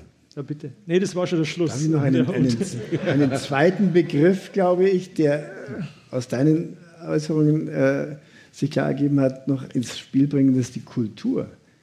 Ähm, die in, in Chamonix und in Courmayeur hat man sich jetzt einige Jahre lang überlegt oder man hat auch vielleicht schon wirklich angefangen, das äh, durchzuboxen, Bergsteigen als eine UNO, ähm, als UNO-Weltkulturerbe ähm, anerkennen zu lassen. Ähm, ist das Natur und Kultur, sind das nicht die Komponenten, die beim, beim Bouldern jetzt einfach fehlen? Also ich würde ganz gern nur zu dir was sagen. Ähm, ja, ich bin keine Soziologin, das stimmt. Deswegen interessiert mich ja die Geschichte vielleicht mehr. Und ich bin eigentlich gelernte Erziehungswissenschaftlerin. Deswegen habe ich keine Angst vor normativen Fragen. Mhm. Weil das, sonst kann man das gar nicht machen, mein Job. Ja. Da muss man schon auch noch sagen können, was man besser findet und was wenig und das begründen. Ich kann nicht nur Analyse ganz kalt machen. Das geht sich für mich nicht aus. Das stimmt. Zudem sind die Menschen zu nahe da in meinem Fach. Passt die Geschichte ist schon wichtig die, und, und, und, und ich sehe den, die, äh, die Resonanz nicht als eitle Geschichte, sondern ich möchte wirklich auf einen grünen Zweig kommen bei dieser Diskussion, weil sonst brauchen wir uns gar nicht zusammenhocken. Ist eh ganz klar. Ähm, also ich arbeite schon an einem Projekt. Jetzt, was du jetzt gesagt hast mit Natur und Kultur, darf ich noch ganz kurz zur Geschichte etwas sagen. Also wenn man sich ein bisschen anschaut, die Motive, die für die sogenannte Erkundung der Höhe, um das Wort Bergsteigen nicht zu verwenden und Bergsport so und so nicht, weil das kommt viel später vor. Das kommt ja erst Ende des 19. Äh, Jahrhunderts vor, habe ich zumindest gefunden, in Alfred Steinitzer. 2013 ist dieses Buch herausgegeben worden. 700 Abbildungen über den Alpinismus ist dort gestanden. Und da habe ich dann ein Bild gefunden, ich glaube, das war sogar von Compton. Da hat er den Burtscheller noch einmal, der hat einen Artikel geschrieben in der Zeitschrift für Deutschen und Österreichischen Alpenverein. Und da gibt, hat er das illustriert. Und zwar hat er da gezeigt, wie jemand klettert. Und zwar genau genommen abseilt, eine Abseilstelle. Und an der Stelle habe ich dann das Wort Bergsport das erste Mal gefunden. Bergsport. Okay. Bergsport mhm. das erste Mal. Und das natürlich ist ein Hinweis darauf, dass mit dem Sport verbunden ist erstens einmal sowas wie Technik, die man vermitteln kann. Man kann sie sogar zeigen, man kann sie zeichnen, man kann sie beschreiben. Und da in diesem Vermitteln von Technik stehen natürlich Standardisierungsmaßnahmen dann im Hintergrund und so weiter.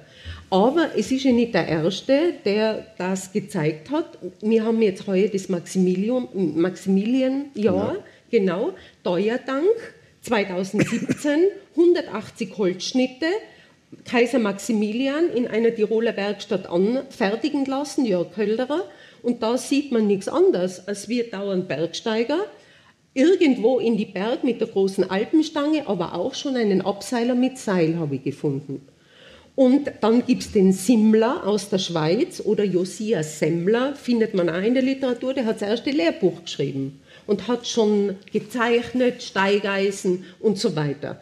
Also sozusagen die Geschichte geht relativ weit zurück, aber wenn man mal bei Petrarca anfangen darf, das Individuum als Einzelnen, der auf die Höhe steigt und nicht sozusagen aus kultischen Gründen, aus religiösen Gründen oder weil man nach Rom musste zur, zur Kaiserkrönung und weil man Handel betrieben hat. Wenn man mal diese Motive weglässt, und dann den Einzelnen, weil sozusagen diese, diese Subjektivierung, diese Individualisierung, diese Vereinzelung, die wurde ja da auch genannt, äh, wenn man die einmal rückwärts verfolgt, dann landet man im 14. Jahrhundert bei Petrarca. Was wollte er, als man ihn fragte, warum er das tut? Er wollte die Höhe des Berges kennenlernen. Er war neugierig.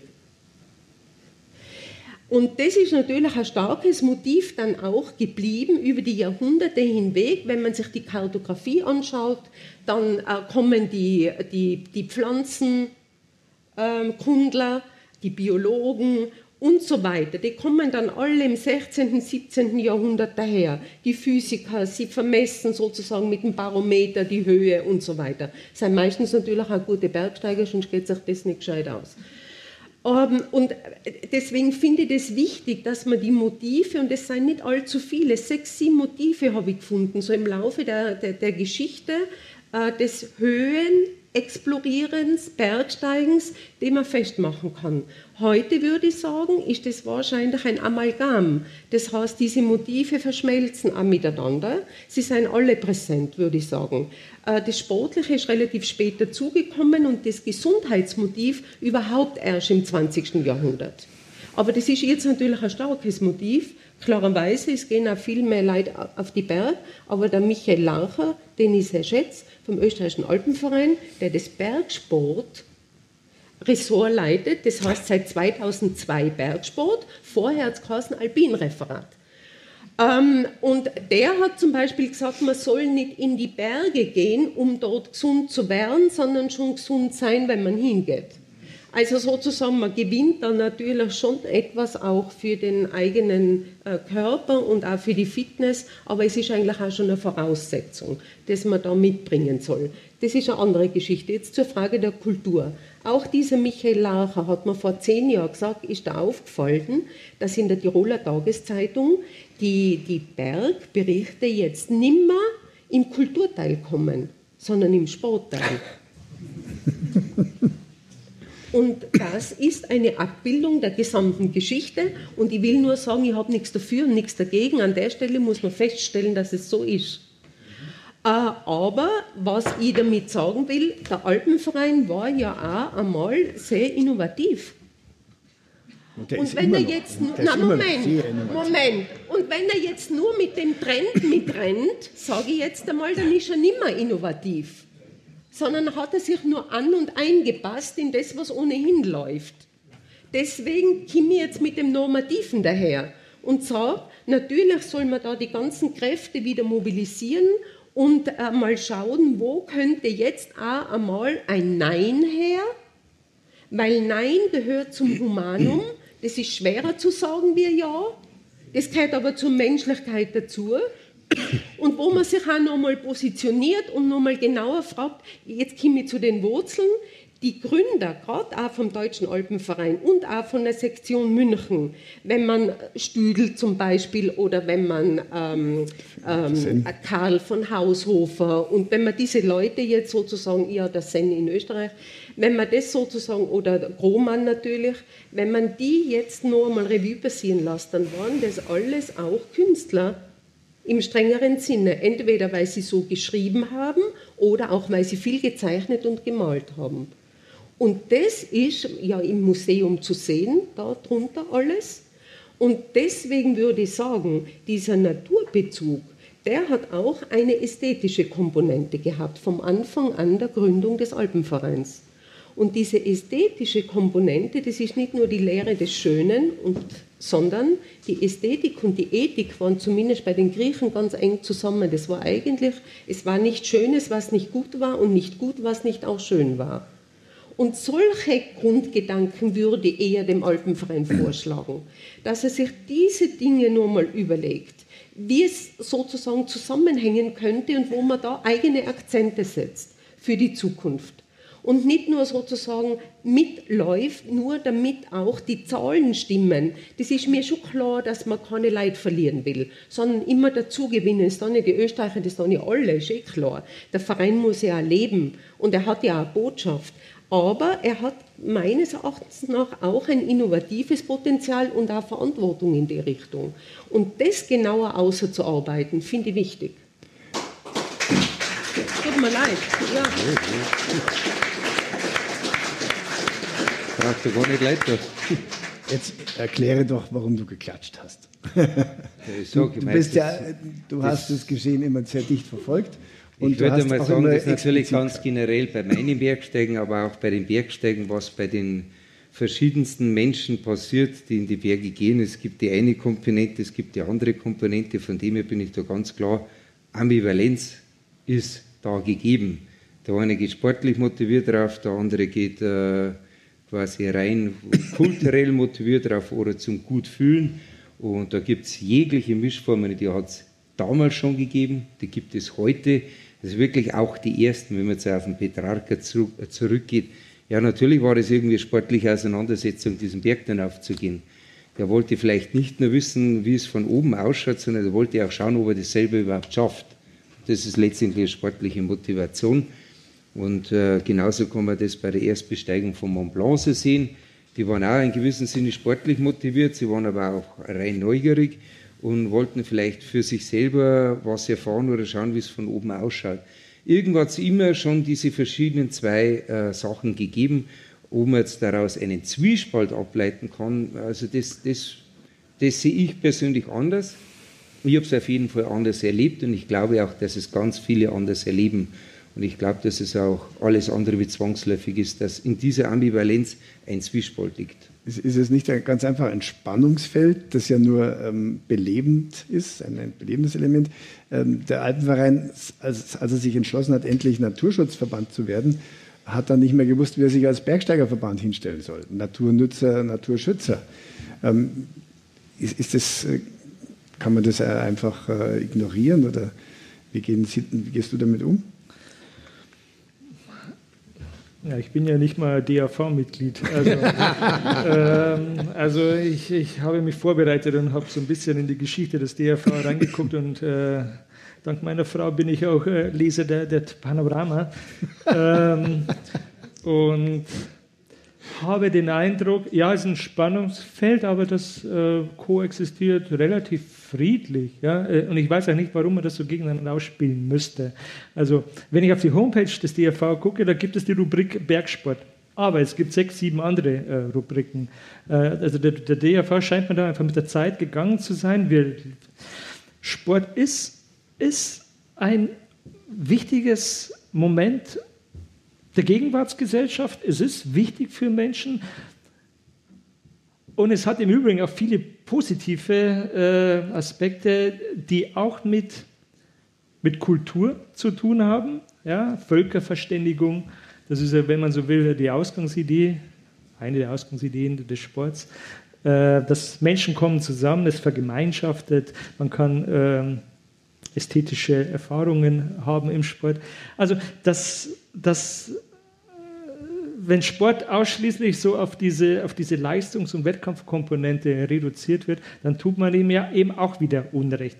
Ich habe zwar gemeint, Vorsicht mit, mit der ähm, Inflation dieses Begriffs Sports und äh, dass es überall äh, draufgepappt wird, ähm, aber ähm, es geht mir schon auch darum zu zeigen, dass der Sport äh, ist ein eigenständiger Kulturbereich, der auch innerhalb des DRV meines Erachtens friedlich koexistieren darf. Ja? Äh, und weil es klingt ja fast so, als, als müsste man es wieder trennen, ja, und man müsste zurück zu irgendeinem Berg steigen, das in meiner Wahrnehmung so in der Reihenform eh nicht existiert hat, wenn sogar schon Petrarca als Sportler bezeichnet wird, was ich stark bezweifeln würde. Also das ist halt die Post-Hoc-Zuschreibung aus der Gegenwart. Ich glaube nicht, dass er sportliche Motive hatte und die Mont Blanc-Besteiger 1786 auch nicht. Ähm, so, das nennen wir heute, heute so. Also ein Spannungsfeld, äh, aber ich, ich, sehe nicht wirklich das Problem und ich glaube, dass der DRV sich äh, selbst ins eigene Fleisch schneiden würde, wenn er jetzt versuchen würde, hier, hier ein, ein, ein romantisches Bergsteigerideal äh, zu revitalieren äh, oder, oder als das einzig Lebbare in diesem Verein äh, zu kann, protegieren man, würde. Kann man nicht diese Diversität haben, aber trotzdem gewisse Normen setzen? Warum denn? Für wen denn? Warum und mit welchem Recht? Wer entscheidet, was die richtige Norm sein soll? Mit welchem Recht? Aus, aus welcher Position heraus? Ja, das haben wir Sie am Anfang, hast ja du, haben wir gesagt, Robert? Ja, haben wir gesagt. Ja, haben wir gesagt. hast ja du am Anfang äh, bereits gesagt, dass es darum geht, wie man das ausverhandelt miteinander. Das ist nicht jemand, der da die Norm gibt, also irgendein Präsident oder ich weiß nicht, was da im Deutschen Alpenverein der oberste äh, Sultan heißt, sozusagen, äh, dass man da hergeht und dann das so festlegt sondern das ist natürlich eine Sache, die auch stark von unten motiviert werden kann. Es werden da ja Akzente gesetzt, Diskussionen und so weiter, es macht eine ganze Menge, sodass man da ein Stück weit auch überlegt, wo könnte es hingehen, ohne dass man sich leicht treiben lässt. Und das tut man ja nicht. Man lässt sich ja da nicht nur treiben. Und natürlich hat der Verein auch ein Profil, das hat auch Selbstbeschreibung. Das ist nicht so, dass da anything goes und everything ist in Ordnung, ist ganz wurscht, was drüber steht, drunter ist alles in Ordnung, sondern ich denke mir, das wurde auch immer ausdiskutiert, es hat immer Namen gehabt, es hat sich auch verändert. Ich will jetzt aber da herinnen nicht den habe ich gleich am Anfang gesagt, nicht den Eindruck erwecken, dass sie da das eine gegen das andere stellen will. Das ist ja Blödsinn.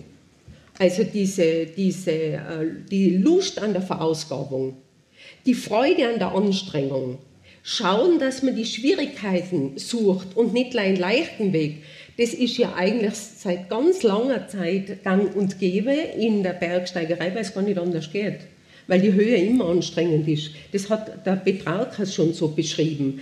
Er tat so gern Aue gehen und ist aber ganz lang dem Tal entlang gegangen, weil er sich nicht überwinden konnte, die Anstrengung auf sich zu nehmen, die das Höhersteigen einfach mit sich bringt. Das beschreibt er ganz genau.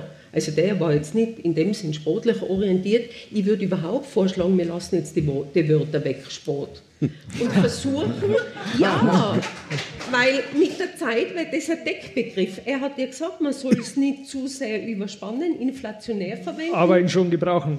Ja, ja, ja aber, das klingt, aber, aber das klingt ja dann schon so, als wenn die Menschen früher faul gewesen wären. Warum, Na, hat, ja warum ist der Mensch überhaupt auf, wie der auf den Sport gekommen ist? Weil er halt einfach nicht mehr so viel Tor hat müssen. Also man muss schon sagen, diese ganze Maschinenwelt, die der Mensch für sich konstruiert hat, damit er das Leben möglichst unanstrengend macht, hat in ihm ein Vakuum erzeugt, dass er erst mit diesem Sport begonnen hat, weil er den natürlichen Bewegungsdrang hat und der ist ja auch gesund und deswegen ist der Sport entstanden und letztendlich ist so etwas, wenn wir sagen jetzt Sport da, gehen wir vielleicht auf die Wagenrennen zurück, die die Römer veranstaltet haben. Du, die waren schon sportlich motiviert, auch wenn es das vielleicht noch gar nicht gegeben hat im Schädel. Aber die wollten natürlich sich im Wettkampf messen und Olympia gibt es ja auch schon bei den Griechen. Ich meine, da brauchst du als, Gesellschaft einen gewissen Luxus, eine gewisse Entspanntheit bei der Lebensmittelbeschaffung, dass du überhaupt diese Kraft hast, dich im Sport zu messen. Also Sport ist immer schon integrativ eingebaut gewesen in diesem ganzen Bergsteigen.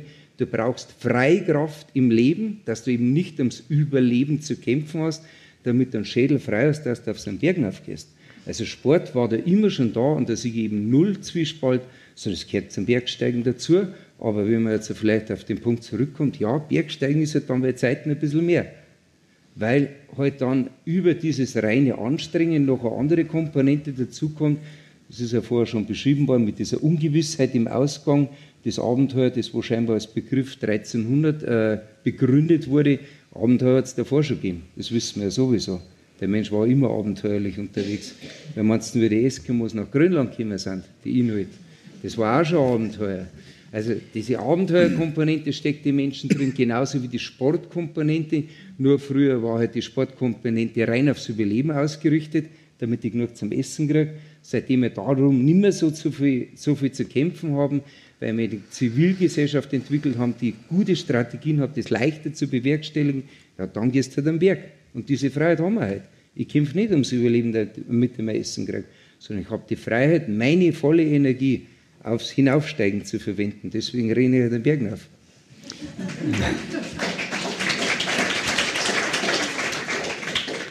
Ich, bevor ich die Diskussion ausweite auf das Publikum, möchte ich noch eine Frage äh, dir stellen, denn das habe ich gelesen in einem Interview, das, mit, das du mit dem Bergweltenmagazin geführt hast. Und da hast du gesagt, ich wäre nicht Wissenschaftlerin geworden, wenn der Berg nicht so viele Probleme und Fragen aufgeworfen hätte. Kannst du das erklären, bitte? Ja, also wie du zuerst schon gesagt hast, ich bin auf der Bettelwurf-Hütten oben aufgewachsen, ich war zwei Jahre und meine Eltern haben die übernommen 1958. Der Papa hat zehn Jahre alles hinaufgetragen und wir waren drei Mädchen, ich die mittlere und mit der Mutter waren wir da oben. Ich meine, im Notfall können da 100 Leute schlafen. Das war keine kleine romantische Berghütten, sondern das war schon eine ziemlich große Hütten. Und äh, wir haben da fest arbeiten müssen und ähm, sozusagen keine Zeit gehabt zum Bergsteigen. sondern, sondern ja, weil ich meine, da hat es keinen Strom gegeben und nichts. Wir haben ja alles mit der Hand machen müssen. Und ähm, ähm, du, nochmal deine Frage, diese... Du hast gesagt, dass, die, dass du, wärst, du wärst nicht Wissenschaftlerin ja, geworden, genau. wenn du nicht ähm, genau. die Probleme also, und Fragen genau. der Berge Als allererstes habe ich sozusagen die Berge kennengelernt als ähm, realistische Forderung, arbeiten zu müssen, unter erschwerten Bedingungen. Also bei mir war das kein romantischer Einstieg. So im Sinne von, was weiß ich, der Stadtler geht halt irgendwann einmal ein bisschen Gletscher schauen oder äh, so irgendwas, sondern wir waren da oben und haben einfach hart gearbeitet und wenn es blitzt und donnert hat, das hat auch mal eingeschlagen, das haben wir als kleine Kinder alles erlebt und es sind auch Unfälle passiert und da oben hat es kein Telefon gegeben und gar nichts, sondern da haben wir müssen dann schauen, was passiert. Ich sage ein kleines Beispiel, ist eine Frau zum Beispiel, wenn du von der Hütten runtergehst, wenn du vom Lavatsche Joch rumkommst, wahrscheinlich kennen es eh etliche, da geht man zum Schluss relativ steil dann zur Hütte. Und da ist es recht ähm, viele kleine Steine, und da ist eine Frau ausgerutscht und ist da oben, wo wir die Wasserleitung umgelegt haben, einfach unten gelegen und hat einen, einen Fuß gebrochen. Und irgendwelche Touristen haben ungefähr eine halbe Stunde später das gesehen, haben das bei der Hütte gemeldet. Jetzt war das blöderweise um 10 Uhr Vormittag. Wir haben aber nur Funkkontakt gehabt mit der Stadt unten Hall. Äh, wenn man zu Fuß geht, ist es ungefähr dreieinhalb bis vier Stunden. Ähm, und zwar um sieben in der Früh, um eins Mittag und um sieben am Abend. Was haben wir gemacht? Überlegt, wie können wir da jetzt am gescheitesten tun? Lauter Weiberleute oben auf der Hitten. Dann, meine Oma war da noch oben und der hat die beste Idee gehabt, hat sie gesagt, ist das Wetter nicht schlecht, nehmen wir echt einen Spiegel, stellen wir uns ganz vorne hin zur Fahnenstange und blinken, vielleicht sieht das jemand unten in der Stadt. Und tatsächlich hat es jemand gesehen, bei der, bei der Polizei gemeldet und dann ist die Bergrettung gekommen und das sind vor uns, nicht ganz vor uns, ich glaube um ein Viertel nach halbe zwei, waren auch die Ersten heroben und dann haben sie helfen können. Ich will jetzt nur sagen, das ist also eine kleine Erzählung, ich kann ganz einen Haufen erzählen, das war bei mir sozusagen nicht das Einsteigen wir gehen jetzt mit den Eltern Bergsteigen und das ist toll und das äh, tut uns zusammenhalten, sondern wir tun miteinander arbeiten und das sichert uns die Existenz. Das war mein Einstieg in die Berg. Gleichzeitig habe ich aber da oben wenig äh, Zerstreuung gehabt. Wir alle hatten wenig Zerstreuung. Da hat es natürlich kein Fernsehen und kein Radio, null gegeben. Und ich meine, so uralt bin ich auch nicht, aber so jung bin ich auch nicht mehr. Das heißt, das habe ich einfach alles erlebt. Und das heißt, ich habe mir sozusagen überlegen müssen, irgendwie als kleines Kind, wir werden schon für mein Leben noch irgendwie interessant, außer dass wir arbeiten müssen. Und dann habe ich was gefunden, ein Spiel. Das hat darin bestanden, dass sie in dem K, wir sind ja im Karwendel, ganz ein Haufen Steiner, die Steiner gesucht habe, die am ehesten die Berge abgebildet haben, die ich gesehen habe von der Hütten aus. Und da bin ich ganz ehrgeizig gewesen und habe immer die genaueren Standeln gesucht. Und dann habe ich im Gasstall hinter der Hütte einen Berggarten gebaut und habe mir immer genauer vorgestellt, wer war das, wenn ich jetzt bei dem stand, gerade gegangen, eher über Wand oder über Kanten auf der Seite oder wo auch immer. Das hat sozusagen meine Vorstellung geschult. Das war mein Spiel nebenher, neben der ganzen Arbeit. Und dann mit 13, 14 habe ich noch angefangen, einmal klettern zu gehen. Und da war die Erfahrung, dass ich mir extrem gefürchtet habe beim ersten Mal weil das war leider Hundskopf Notwand, halt brüchig, wie es im Karwendel ist. Und wir waren da zu dritt und keiner hat sich auskennt und wir auch nicht gewusst, wie wir mit dem Saal gehen sollten, aber halt umgebunden und irgendwie probiert und fast gleichzeitig gegangen und so. Und dann habe ich mir gedacht, das ist aber schon wirklich brutal. Wenn da jetzt einer ausrutscht, dann liegen wir gar alle unten, weil da geht es schon drum an. Und nachher habe ich gemerkt, so ungefähr in der Mitte rein, habe ich gemerkt, entweder oder. Das ist etwas, was eine Entscheidung verlangt. Da gibt es nicht irgendwas ein bisschen dazwischen. Entweder ich entscheide mich dafür, dann muss ich mich voll einhängen und sonst muss ich das lassen, weil ich mich leider fürchte.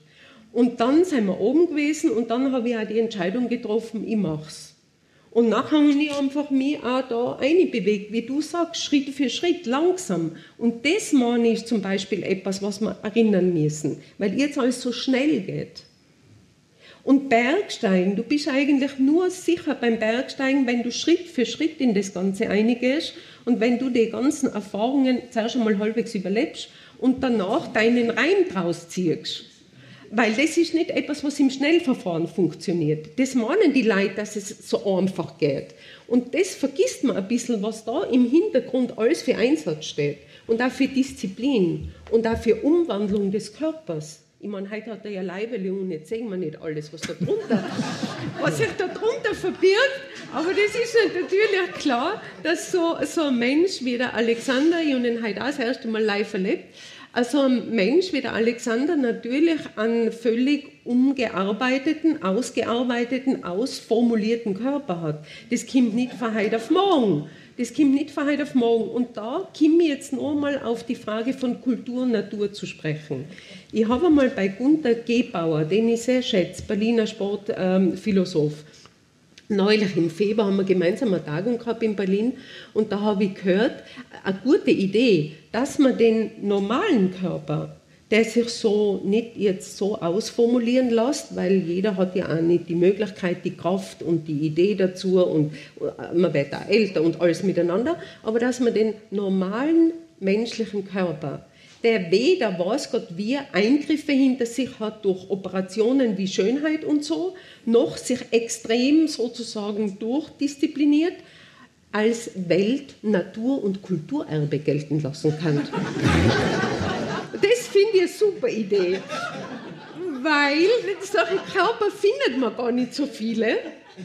Und es weist auf etwas hin, nämlich, dass unser Körper, jetzt sage ich zum Körper und meine damit auch den Leib, das heißt das Inwendige, was man alles empfindet, was man von außen nicht alles sehen kann, dass sozusagen das selber der gordische Knoten schlechthin ist, nämlich die wunderbare Verquickung Verquickung, Verbindung von Natur und Kultur. Und das heißt, an diesem eigenen Körper, an diesem eigenen Leib, an diesem Innen und Außen, kann man sozusagen nur einmal überlegen, wie das mit dem Naturverhältnis sein könnte, jetzt und in Zukunft, mit der Natur draußen, die wir nicht sind.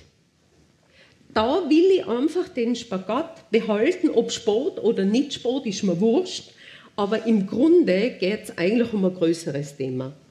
Es geht eigentlich um das Thema einerseits der Einzelne und dann sozusagen das, was er nicht selber ist, was er auch nicht selber herstellt, was er nicht selber machen kann. Also ohne Plastik, sage ich jetzt einmal. Und da gibt es ja nur ein Spannungsverhältnis, was ganz viel Potenzial birgt. Danke. Auch zur Selbsterkenntnis. Damit ähm, haben wir hier auf der Bühne, uns auf dem Podium, unsere Arbeit getan. Und ich danke euch dreien ähm, für die spannenden Beiträge, für die tollen Sachen. Ich ähm, möchte darauf hinweisen, dass wir zwei Stockwerke tiefer weiterhin den Gedankenaustausch fortsetzen können. Ähm, und die dritte Seillänge dieser Veranstaltungsreihe, die du ins Leben gerufen hast, ist am 6. Juni. Da heißt das Thema, da kannst du gleich da bleiben, Alexander, Medialität und Vermarktung des Bergsports. Vielen Dank, dass Sie alle da waren und kommen Sie gut heim.